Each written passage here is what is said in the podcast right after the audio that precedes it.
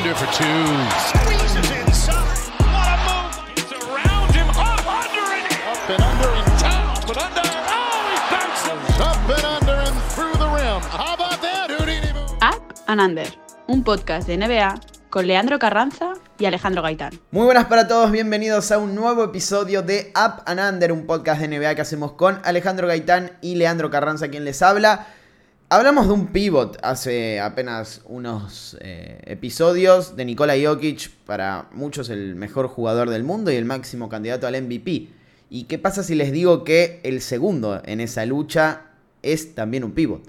Yo no me sorprendo, principalmente porque venimos de ver eso el año pasado y hace dos años. Eh, creo que estamos en la era en la que la figura de pivot ha desaparecido y al mismo tiempo han aparecido dos de los mejores pivots de la historia em, por rendimiento y por eh, el abanico de habilidades que tienen los dos. Entonces, no me sorprende pensar que sí, que Jokic sigue siendo favorito, pero que el 2 también es un pivot. Y juega en Philadelphia 76ers, un equipo que ahora mismo está entre los mejores de la conferencia del Este y que busca justamente meterse en las finales de esa zona por primera vez desde que Joel Embiid es parte del equipo. You know what? He's taking a new tactic, Malika. Mm. He, he, he's tired of telling everybody all the disrespect is going to stop at some point. He just says, I love playing Jokic. I love Jokic. Like he actually does. He really does love Yeah. his game. He loves, but he loves these great individual matchups. He's not tweeting about it anymore. But he did say something good. Like th- th- he feels that disrespect, and at some point it will stop. Ale, tengo preparadas varias preguntas como disparadores sobre este tema porque me parece un jugador muy interesante y un contexto también muy interesante, lo decíamos recién, no han clasificado a las finales de conferencia desde que Joel Embiid es parte del plantel y si hablamos del proceso hablamos del camerunés, entonces... ¿Cuáles eh, son estas preguntas? Bueno, varias y tienen que ver con lo individual y con lo colectivo, pero lo que quiero preguntarte ahora es, ¿dónde ponemos Embiid en la lista de los mejores jugadores de la NBA. No, no hace falta ni siquiera decir si es el segundo mejor ni el primero, pero sí en un tier, en un eh, escalón entre esas jerarquías que normalmente mencionamos.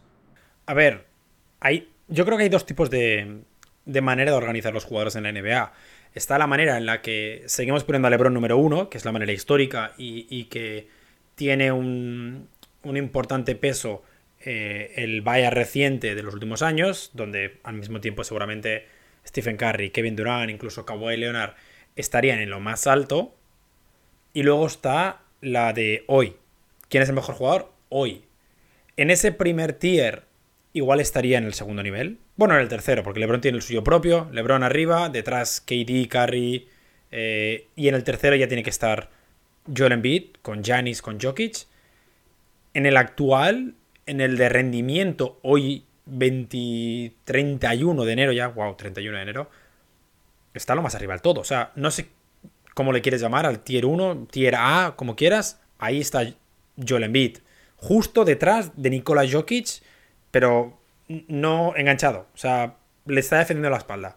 Y creo que por rendimiento en el último mes, podemos decir que es el mejor jugador del mundo. Y no sería un debate en el que uno de los dos se pondría las manos en la cabeza pensando qué barbaridad acabas de decir. No, es que, bueno, el ese podría llamarse los internacionales y algún que otro estadounidense, tal vez. Porque supongo que meteríamos a, a Jokic, como mencionabas, a Doncic, eh, a Embiid y, y bueno, después tenemos que ver si entra Kevin Durant, si entra Tatum, si entra eh, Stephen Curry. No, tal vez en esta temporada alguno de ellos quedaría relegado. Lo, mismo para LeBron, quizás por una cuestión de, de rendimiento colectivo. Pero combinando todas las cosas, Embiid entra en esa categoría sin ningún tipo de dudas.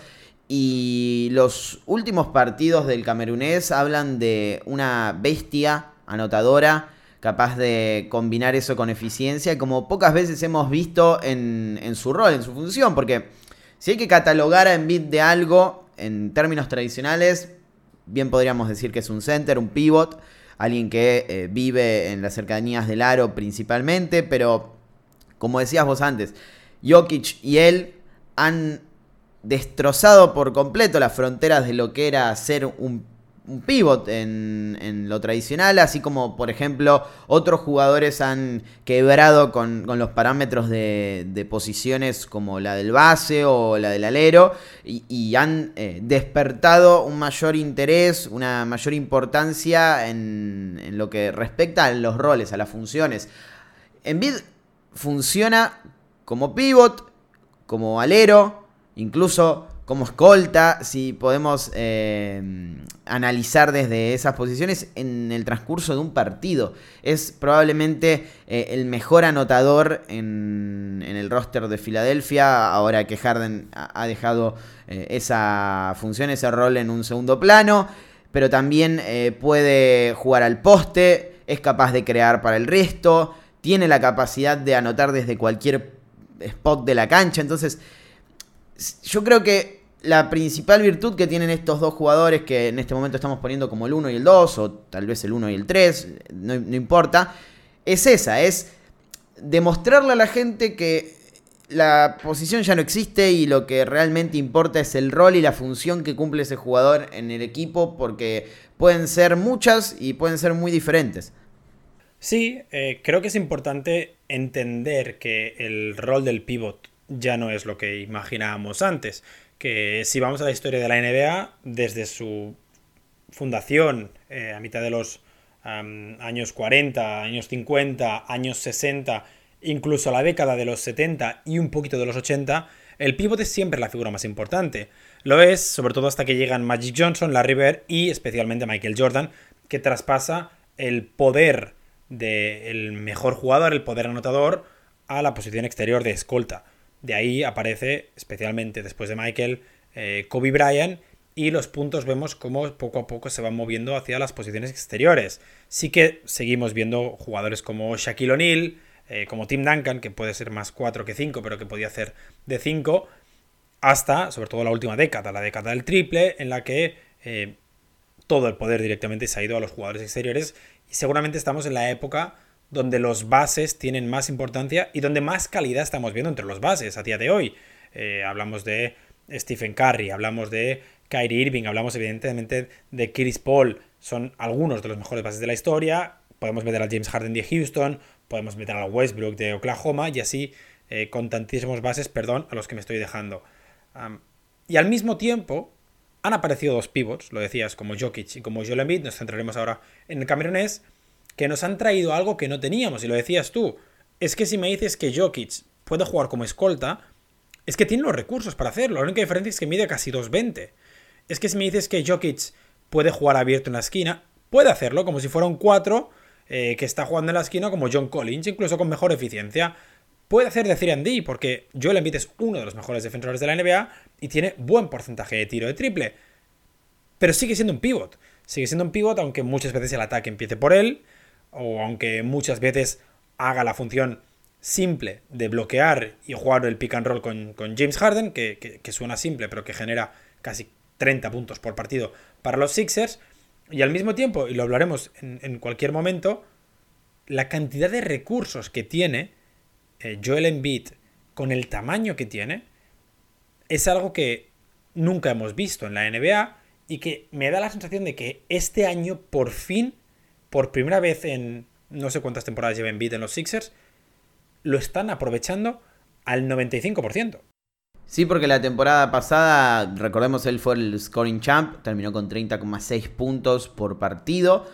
Parece un número bajo comparado con esta campaña, y lo es. Eh, pero, pero ahora mismo, si, si Embiid eh, estuviera en esa cifra, no le alcanzaría para, para ganarlo nuevamente. Sin embargo, lo está haciendo porque promedia 33,6, le ha añadido 3 puntos más de promedio a su, a su juego y con una eficiencia mayor. Y con un... Em, con una injerencia en la toma de decisiones de, la ofensiva de, los Sixers mayor eh, y creo que mucho de eso se debe a que James Harden ha mejorado muchísimo el, ataque de los Sixers. Después lo vamos a ver, son una de las mejores ofensivas en cuanto a eficiencia que tiene la NBA y de que por fin Doc Rivers ante la evidencia, eh, clara evidencia de que eh, involucrar a sus dos mejores jugadores en más situaciones de ataque mejoraría la ofensiva, lo está haciendo. Pero, pero lo cierto es que que un, que un jugador pase de 30,6 puntos a 33,6 y aumente su eficiencia, no que la baje, o sea, lance más tiros y genere más puntos pero sin perder eh, su efectividad, habla un poco de la cantidad de recursos que tiene, de cómo ha evolucionado a la hora de tomar decisiones con esos recursos, porque una cosa es tenerlos y otras, otra muy distinta es saber usarlos. Y eh, por eso, combinando todo, combinando su capacidad para anotar prácticamente desde cualquier lugar de la cancha, con algunos matices, porque no es alguien que tire muchos triples o, que em, lo, utilice como su principal vía de anotación, pero combinando el mid-range con eh, el acierto cerca del aro, con el juego de pies, con eh, la cantidad de movimientos que puede utilizar para anotar, más su facilidad para generar faltas y, anotarlas, porque es uno de los jugadores que, eh, teniendo en cuenta volumen y eficiencia, mejor rinde en la NBA en ese aspecto. Mi pregunta es la siguiente. Sacando a Kevin Durant, porque en este podcast creemos que es el anotador más completo de todos los tiempos. Tal vez no el mejor, pero sí el más completo. Sacando a KD, que todavía está en activo y no, no podemos meterlo en esta lista porque siempre saldría primero. ¿Es Joel Embiid el anotador más completo de la NBA? En la actualidad, obvio. No sé si es el más completo. No sé si vamos a definir completo igual. Pero si la pregunta es si es el que tiene más recursos, creo que la respuesta es que sí. Porque a la hora de hablar de recursos tenemos que tener en cuenta eh, la capacidad que tiene el jugador para hacer eh, ciertos movimientos y al mismo tiempo hay que tener en cuenta el físico del jugador. Al final, Stephen Curry es el mejor tirador de la historia, estamos de acuerdo. Eh, debatir esto sería absurdo. Stephen Curry no puede hacer lo que hace Joel Embiid en la pintura porque no mide lo mismo que Joel Embiid y ni tiene el cuerpo que tiene Joel Embiid. Al final hemos visto muchos jugadores que le postean relativamente fácil a Stephen Curry. El problema es que Joel Embiid en cierta medida, sí que puede tirar de la misma distancia de la que tira Stephen Curry. ¿Tiene la misma eficiencia? No, porque nadie la tiene. Igual su hermano solo. Pero si hablamos de abanico, de recursos y capacidad para anotarlos, más la capacidad física que tiene, eh, que le genera cierta ventaja, creo que Joel Embiid sí que es, a día de hoy, el mejor, más completo anotador de la NBA. Y creo que solo Luka Doncic le puede llegar a quitar ese cargo, ese honor, si em, mejora su eficiencia. Ahora, al mismo tiempo, creo que Nikola Jokic es igual, con algún recurso menos, muchísimo más eficiente. Y que si Nikola Jokic tirara tantas veces como tira Joel Embiid a canasta, igual estaría metiendo 40 puntos por partido. Es verdad, eh, es cierto, porque lo, veíamos la otra vez. Eh, Jokic no anota con el volumen que anotan otros grandes exponentes ofensivos de la liga porque lanza mucho menos, pero está promediando un 62% de acierto. Ahora, teniendo en cuenta las responsabilidades ofensivas eh, que tiene cada uno, creo que lo de, lo, de Embiid es increíble en cuanto a variedad de recursos y, zonas de la cancha, porque él, eh, siendo un pivot, siendo un center, siendo un jugador que está eh, más cerca del sol que el resto de sus compañeros, por decirlo de alguna manera, en cuanto a tamaño, eh, utiliza el tiro en suspensión como su principal arma. 171 tiros de campo provienen de, de un tiro en suspensión.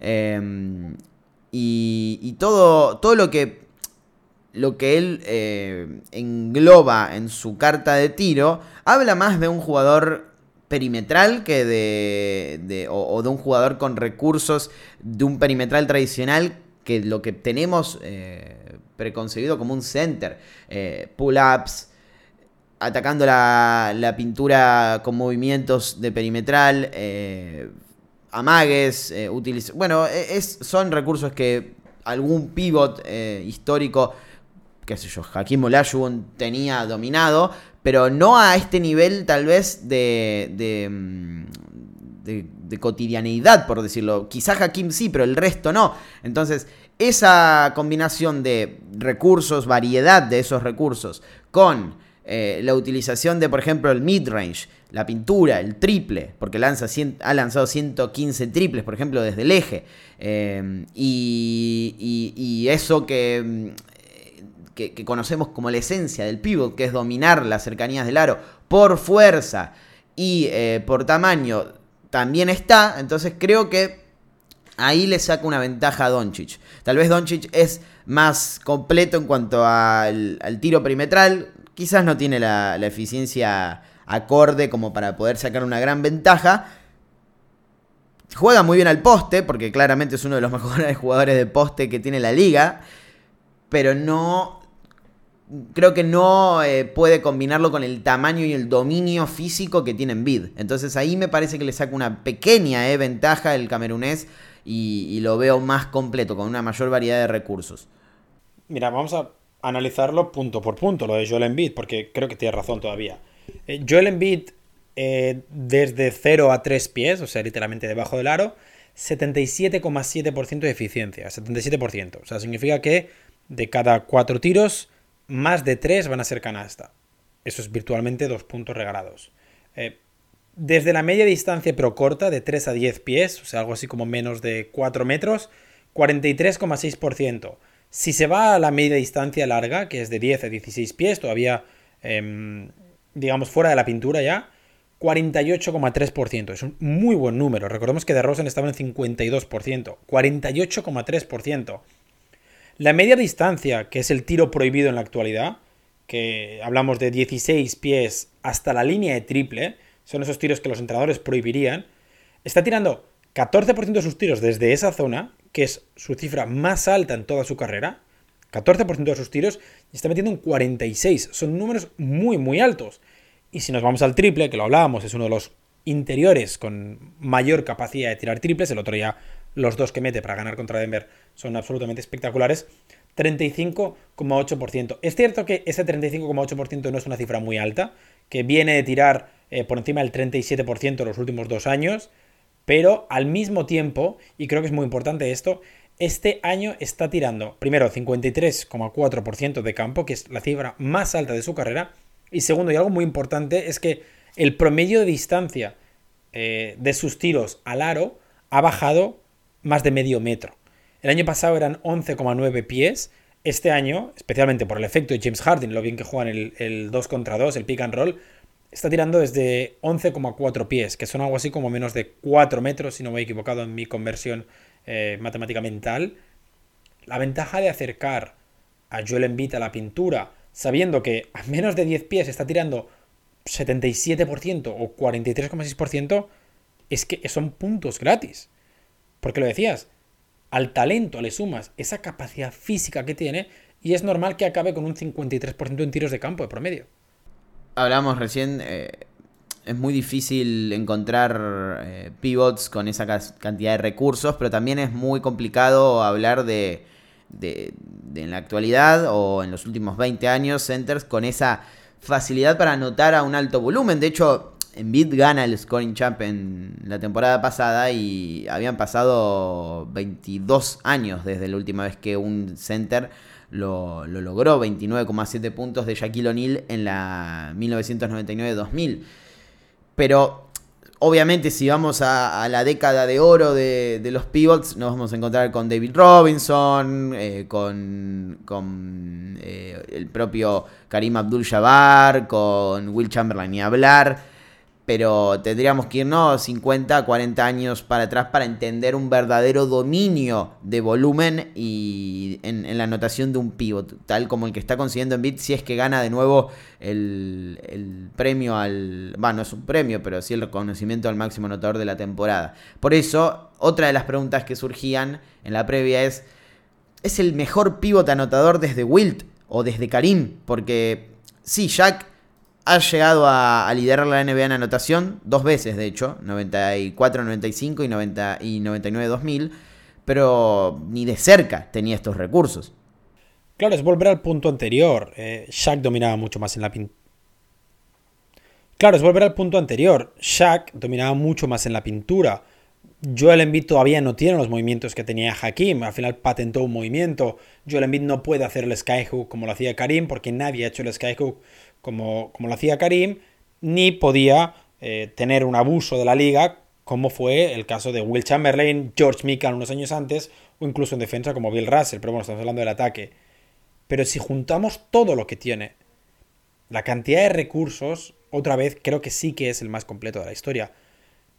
Pero es hasta lógico, o sea, es evidente porque por la evolución del baloncesto, al final el pivot hoy en día tiene que ser capaz de tirar de debajo del aro, evidentemente, y de dominar en la pintura, tiene que saber moverse en el codo, tiene que saber moverse en, en la zona de la uña, pero tiene que poder tirar de tres. Tiene que poder jugar abierto, porque es mucho más fácil, volviendo al pick and roll con Harden, que es la jugada más sencilla de la historia del baloncesto, es mucho más difícil defender ese pick and roll si la cantidad de alternativas que tiene Joel Embiid son mucho más altas que simplemente cortar a canasta. Cortar a canasta te lo podía hacer con todo el respeto el pivot suplente de los Sixers en el 87, que no recuerdo quién era. La versión de Joel Embiid lo que puede hacer es cortar a canasta, quedarse en mid-range, quedarse en el triple para un pick and pop o 50.000 versiones más. Al final es, lo decíamos, el pivot con mayor recurso ofensivo. Entonces, ¿es el mejor anotador? Otra vez, no lo sé si es el mejor. Es el más completo, el que tiene más herramientas. Y ahí, insisto, creo que supera a Nikola Jokic en la cantidad de herramientas. Y creo que es el pivot que puede marcar el funcionamiento de los pivots de aquí al futuro. Eh, los próximos que vengan serán más parecidos a Joel Embiid que a Hakim Olajuwon o que a Shaquille O'Neal. Sí, y Jokic eh, va por el mismo camino. Quizás es un poco más difícil eh, emular a Jokic, porque bueno, tenemos a, Ampe, a Alperen Schengen, por ejemplo, en, en, Houston Rockets, que es algo bastante parecido, eh, salvando las obvias distancias, o el propio Domantas Sabonis, es un jugador así, o sea, en Shane Indiana Pacers funcionaba de esa manera, pero, pero claro, son dos vías que se han abierto, así como, por ejemplo, a ver, eh, Stephen Curry significó un boom para lo que era la búsqueda de perimetrales en, la historia reciente de la NBA, o LeBron James eh, significó un boom también para la búsqueda de, aleros eh, de, ese estilo, más allá de que, repito, las distancias son gigantes entre eh, el, el, modelo y lo que luego encontramos. Jokic y Embiid ahora suponen dos modelos de centers muy distintos con algunas similitudes, porque claramente eh, ellos son muy completos en, sus recursos ofensivos y, no pierden la, esencia de dominar de forma tradicional, pero tienen puntos muy eh, diferenciales y que los separan en, esa comparación. Y creo que se han abierto dos, como decías vos, dos vías de, de eh, para, para, poder moldear a los nuevos internos de, de la liga. Ahora, lo de Envid me, supera en cuanto a capacidad anotadora, porque si hay algo que tal vez no ha sido tan eh, beneficioso o, que no ha ido tan de la mano con esa facilidad para anotar que tenían muchos internos en la liga, el caso Jack es emblemático, es justamente la, la, la línea de tiros libres. Y Embiid es un jugador que lo genera como pocos, porque solamente Giannis, por ejemplo, ha estado por encima en promedio de, tiros libres intentados en esta temporada, con 13,4 contra 11,6, y los anota también como pocos, porque Giannis está en 64%, Doncic está en 73%, y Embiid está en 85%. Entonces, esa facilidad que tiene para ir a la línea y no perder la eficiencia, eh, porque va a la línea como pocos, repito, es algo que lo pone para mí por encima de cualquier otro interno anotador de los últimos eh, tiempos o incluso de la historia, porque es una variante, un recurso que muy pocos han tenido y que él domina a la perfección.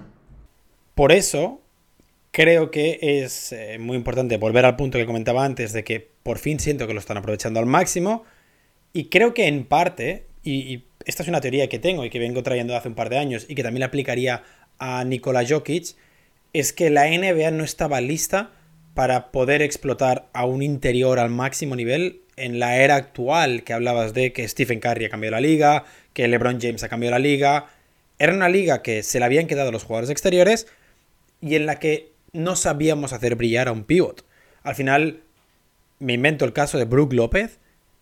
Para conseguir el Brook López que vemos en la actualidad, ha habido que reconvertirlo. Para que Margasol ganara un anillo, tuvo que empezar a, a, tirar triples.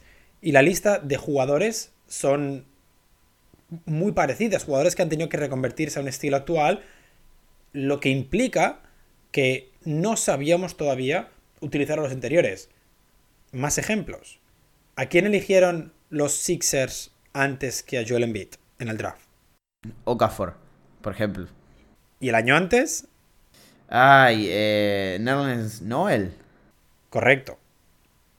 Son dos jugadores interiores que venían con muchísimo hype de la universidad y que si hubieran llegado a la NBA 10 años antes, igual estaríamos hablando de ellos como futuras estrellas o como estrellas de la liga y no como, con todo el respeto, uno jugando en Capitanes, si no me he equivocado, y el otro eh, con los Pistons intentando deshacerse de él. A donde quiero llegar yo es como que el talento que tiene Joel Embiid, el talento que tiene también Nikola Jokic, porque al final cuando hablamos de Joel no podemos hablar de no podemos dejar de lado a Nikola Jokic, ha superado esa barrera que la propia NBA ha puesto, la propia NBA en el contexto y ha conseguido sacar adelante otra vez la figura del pivot.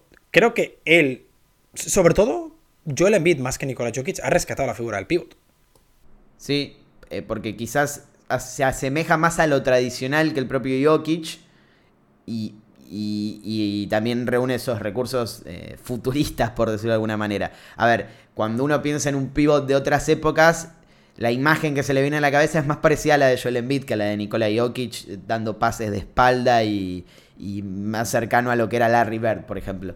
Pero, pero sí, es verdad. Lo que me causa gracia, Al, es que estamos haciendo un podcast sobre Joel Embiid, repetimos el, tópico principal de Joel Embiid, pero no podemos parar de mencionar a, a Jokic y, y tiene que ser así, porque en los últimos años casi sin que la NBA quiera o tal vez le sirve, no, no lo sé, probablemente le sirva para, para expandir un poco lo que es eh, el impacto de todas las funciones y todos los roles y todos los perfiles que, van a llegar luego en la NBA y que, que hay en este momento. Pero en estos últimos años se ha generado una una rivalidad, entre comillas, no, no, es una rivalidad en términos negativos porque ellos se llevan muy bien y se respetan y se admiran, pero sí una rivalidad desde el juego y desde justamente esa, esa función, ese rol entre el serbio y el camerunés que, que, nadie esperaba, porque nadie esperaba que en 2023 estuviéramos hablando de dos pivots como el centro de la escena de la lucha por el MVP, por ejemplo, cosa que ha sucedido en las últimas dos temporadas. No es que me lo estoy inventando, no es que yo quiero que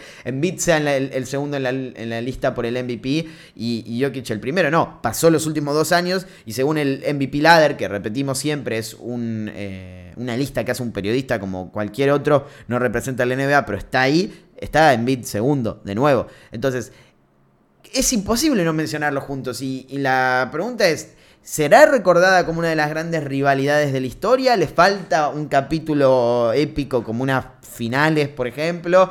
¿O, cómo lo ves?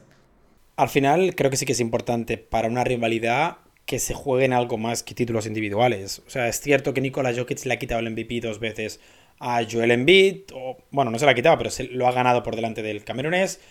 Al mismo tiempo es cierto que los duelos que nos están dando individuales siempre son increíblemente de altísimo nivel pero sí que necesitaríamos verlos en, en playoff y por desgracia yo soy de las personas que cree que los jugadores internacionales, los no estadounidenses, eh, suelen ser muy fieles a sus franquicias y tengo muchas dudas de que Nikola Jokic o Joel Embiid, los dos, eh, cambien de equipo.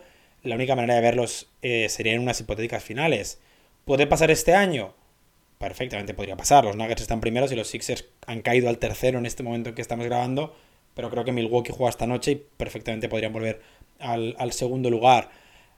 ¿Podemos hablar de dos de los jugadores con más talento de esta época? Claro que sí. El tema de la rivalidad es más algo creado por la prensa por un tema de narrativas. También lo pienso. Hasta que no hayan luchado por unas finales, em, sería muy difícil de considerar una rivalidad. Porque, ¿tú consideras LeBron y Kevin Durant una rivalidad? Sí, obvio. Claro, pero nos tuvieron que dar unas finales en 2012 y luego todas las de Golden State y Cleveland, que, tuvieron menos historia que, cualquier otra cosa. Pero si no juegan en ninguna serie, en playoff, en la que sea, va a ser muy complicado que de aquí 20 años lo recordemos. Ale. Dime. A ver, es, tan simple como decir que la rivalidad eh, Stephen Curry, LeBron James es mucho, o sea, es mucho más fuerte que la que tuvieron Kobe y LeBron, que jamás se enfrentaron en playoff. Exacto, sí, algo así. Es una manera de verlo. Em, la rivalidad se puede crear en la prensa, pero cuando la recordemos, recordaremos momentos. Y no es lo mismo recordar un partido de regular season en 27 de enero que unas finales el 14 de junio. Muy diferente. Pero existe la, la chance y la realidad es que para mí el hecho de que solo puedan enfrentarse en una final está muy bueno.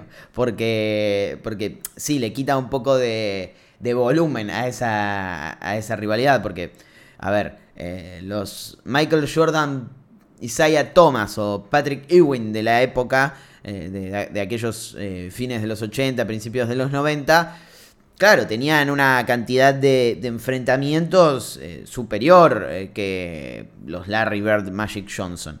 Pero ¿quién, ¿de quién se acuerdan más? ¿De, la rivalidad de Larry Bird y Magic Johnson o la de Michael Jordan y Patrick, y Patrick Ewing? Es, está claro cuál. Eh, pero, pero me parece que está bueno eso. Y, va a depender de ellos y de sus equipos poder entrar o no en esa categoría de finalistas con eh, el liderazgo de, estos dos jugadores, porque además sería una narrativa espectacular de dos pivots llevando a la final a, dos equipos que, eh, bueno, uno no gana un título desde 1983, no llega a las finales desde 2001 y otro no lo ha hecho jamás en la NBA, sí en la ABA. Entonces eh, es, es, una linda historia. Pero para eso, repito, el equipo tiene que funcionar bien. Y en Filadelfia las cosas están marchando por el sentido correcto. Por eso también hay que preguntarse, Ale, si es este el mejor equipo con el que jugó Joel Embiid. Yo sé que vos tenés uno en mente. Pero, pero pensalo, te voy, a, te voy a permitir que lo pienses teniendo en cuenta nombres, pero también rendimiento. A ver, ¿es el mejor equipo en el que Joel Embiid ha estado? Yo creo que no. Yo creo que los Sixers de 2019 eran muy fuertes. ¿Es el mejor equipo en el que Joel Embiid ha sido la estrella? Yo creo que sí. Al mismo tiempo, el Joel Embiid actual es muchísimo mejor que el Jimmy Butler de 2019. Muchísimo mejor. Es que ni siquiera voy a entrar a debatir eso. O sea, la diferencia entre tu estrella en 2023 y tu estrella en 2019 es seguramente una de las cosas que hizo que los Raptors ganaran aquella serie. En 7, en el último segundo y en casa y de milagro. Pero aquel quinteto era muy, muy bueno. Em, este año, por ejemplo, en el quinteto tienes a PJ Tucker, que no estamos viendo la mejor versión de PJ Tucker, aunque eh, el otro día hizo bastante daño ante los Nuggets o, con todo el respeto, de Anthony Melton. Em, al mismo tiempo tienes a Tyrese Maxi desde el banquillo, algo que el año en 2019 no tenías. Pero para mí, el quinteto de 2019, sobre todo pensando que en playoff las rotaciones bajan a, 8 jugadores, era mucho más interesante que el que tienes ahora. O más interesante, no mucho, perdón. Era más interesante el que tienes ahora. Ahora, al mismo tiempo, insisto, yo el Embiid este año es muchísimo mejor que Jimmy Butler y tienen más opciones de meterse. Sí, y creo que como equipo funcionan mejor. Eh, a ver, hay dos cosas que quiero mencionar acá. La primera es que es la segunda temporada, la primera completa que juegan eh, juntos James Harden y Joel Embiid. Para mí es lo más importante de todo en esta historia. Que ellos dos sean capaces de comandar este equipo y de encastrar en ofensiva y también en, defensa como líderes. Eh, es fundamental, sobre todo porque no confío mucho en Doc Rivers y, para poder eh, sobrellevar unos playoffs eh, del calibre que, van a. del calibre de la conferencia este, básicamente, porque no, no se trata solamente de, unas, eh, de una serie, sino de prácticamente todas las que te vas a cruzar, vas a necesitar de tus líderes. Y si no confías tanto en el principal, en el que está en el banquillo, los que tienen que resaltar son los que están en la cancha. Entonces, que Joel Embiid y, James Harden sean capaces de liderar a este equipo en las zonas complicadas o, en los momentos más difíciles es vital. Y esta segunda temporada, hasta ahora, lo que, lo que estoy viendo por lo menos, me está gustando. Con ellos dos también, no, sé si convenciendo activamente, pero sí desde el juego a, Rivers a cambiar algunos aspectos del mismo. Em, de, de, de comandar ambos eh, aspectos del juego y, hacerse partícipes del ataque y de la defensa. Es una gran temporada defensiva de Harden, por ejemplo, eh, y ni hablar de lo de Joel Embiid.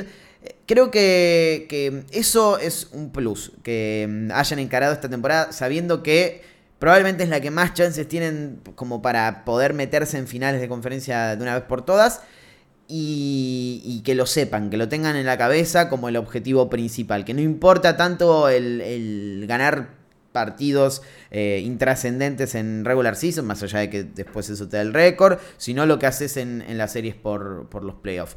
Segundo, me parece que tienen un escenario más complicado. Así como, como digo que eh, individualmente o colectivamente eh, esta puede ser la gran temporada, la de 2019 fue una campaña en la que LeBron James había salido del, este por primera vez eh, en su carrera.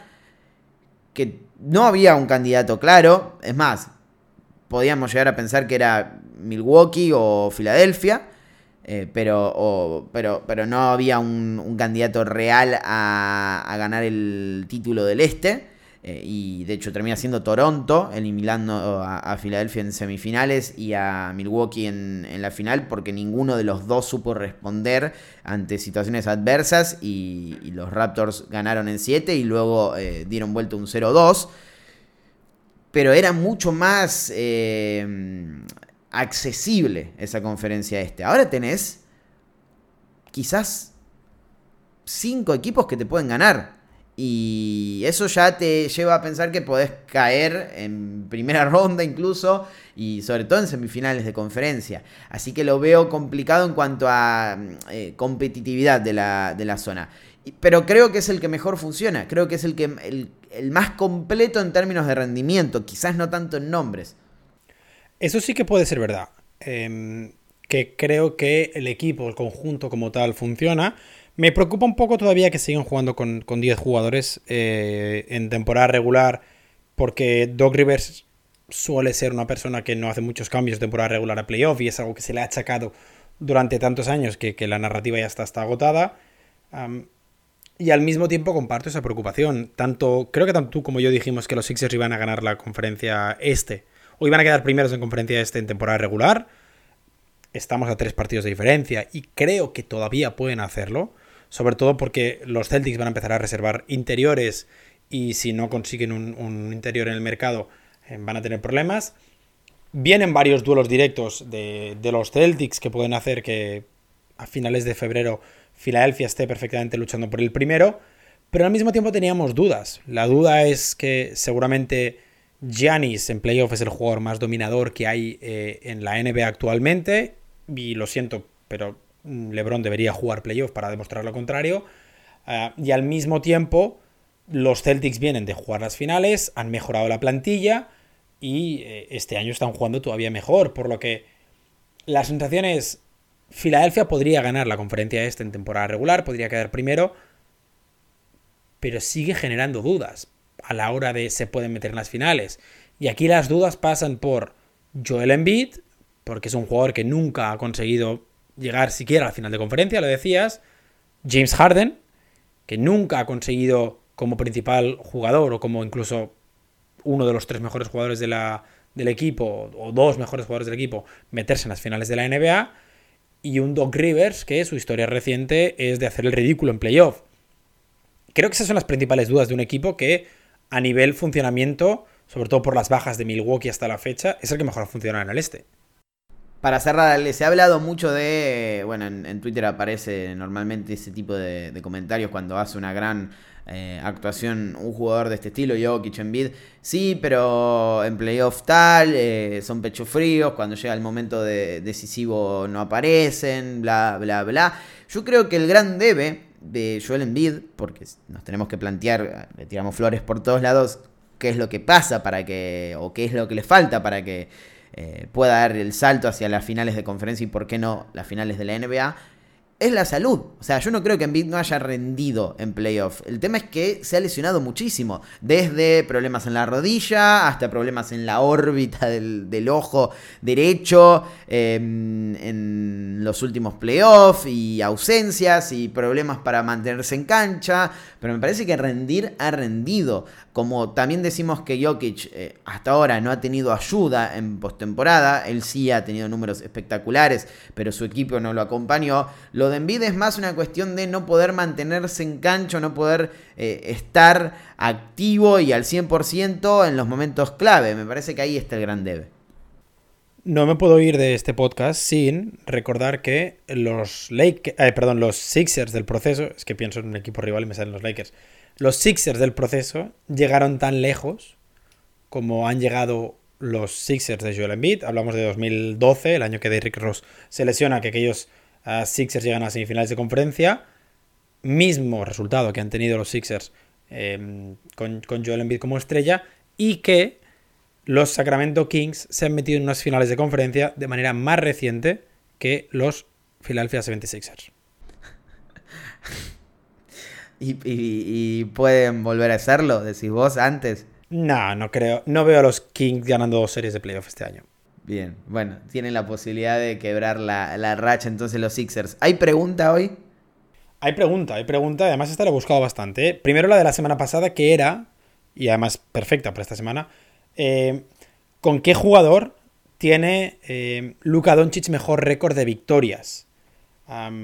La verdad que ha habido gente que nos ha contestado y no las tengo a mano, pero dudo mucho que la hayan acertado. El filtro era mínimo 50 partidos, porque si no, al final encontrabas algún partido, algún jugador con el que hubiera jugado una vez y con eso pues ya, ya tenías la respuesta. Entonces, las respuestas de la gente han sido JJ Barea, Branson y luego Manuel Restrepo ha dicho, me la juego por Bullock. Bueno, pues la respuesta correcta es Reggie Bullock. 61,1% de victorias. Es cierto que con Christian Wood tiene un número mejor, pero todavía no han jugado 50 partidos. De hecho, si contamos el partido de ayer, seguramente la cifra sea más alta. Reggie Bullock es el jugador con el que mejor porcentaje de victorias tiene Luka Doncic, mínimo 50 partidos, que es mínimo haber jugado una temporada entera con, con el esloveno. La pregunta de esta semana, que me parece que es de las que más me he trabajado, es ¿Cuál fue el último jugador en quedar tres años seguidos segundo en el MVP? Algo que le puede pasar a Joel Embiid esta vez. ¿Cuál fue el último jugador que quedó tres años consecutivos segundo en el MVP? O sea, tienen que ser tres temporadas en fila en la que la votación lo, lo, puso en la segunda posición. No importa quién ganó el premio, sino que él estuviera segundo. No importa. Correcto. Ha pasado solo dos veces en la historia consecutivas. Ha pasado solo dos veces en la historia consecutivas, creo. He mirado año por año. ¿Quién fue el más reciente? Bien, difícil, ¿eh? No, no, no sé si lo tengo claro. Es difícil. Te hago una, te hago una pregunta. No, si no. Si, si, te. Si es muy difícil, o sea, si se sale el. Eh, eh, la, respuesta con esto no me la respondas, pero ¿fue MVP finalmente ese jugador? Eh, diría que sí que fue MVP. Bien, bien, bueno. Entonces eh, ahí tenemos un poco de, ayuda, pero es complicadísima, es complicadísima. Sí, la verdad es de las que me he trabajado antes del podcast, no la, no la he buscado mientras grabábamos. Bueno, esperemos que Envid siga a este nivel para que nos dé una lucha por el MVP muy pareja. Hasta ahora parece que Nikola Jokic está por encima y, hay muchos que están a, ese nivel. Tatum, eh, el propio Luka Doncic, Giannis se quiere meter de nuevo en esa lucha con los partidos que está haciendo y, y podríamos seguir abriendo el abanico. Lo cierto es que sus últimas dos temporadas y esta están siendo sensacionales nos han permitido hablar mucho de él, de lo que es eh, el rol del pivot o el rol del big man en esta NBA actual y de lo importante que es mencionar la evolución que suponen tanto él como Jokic en esa función porque eh, puede llegar a ser la puerta para el futuro de la liga. Así que ya saben, respondan, los vamos a estar leyendo, el que acierte va a ser mencionado en el podcast y nos encontramos en la próxima.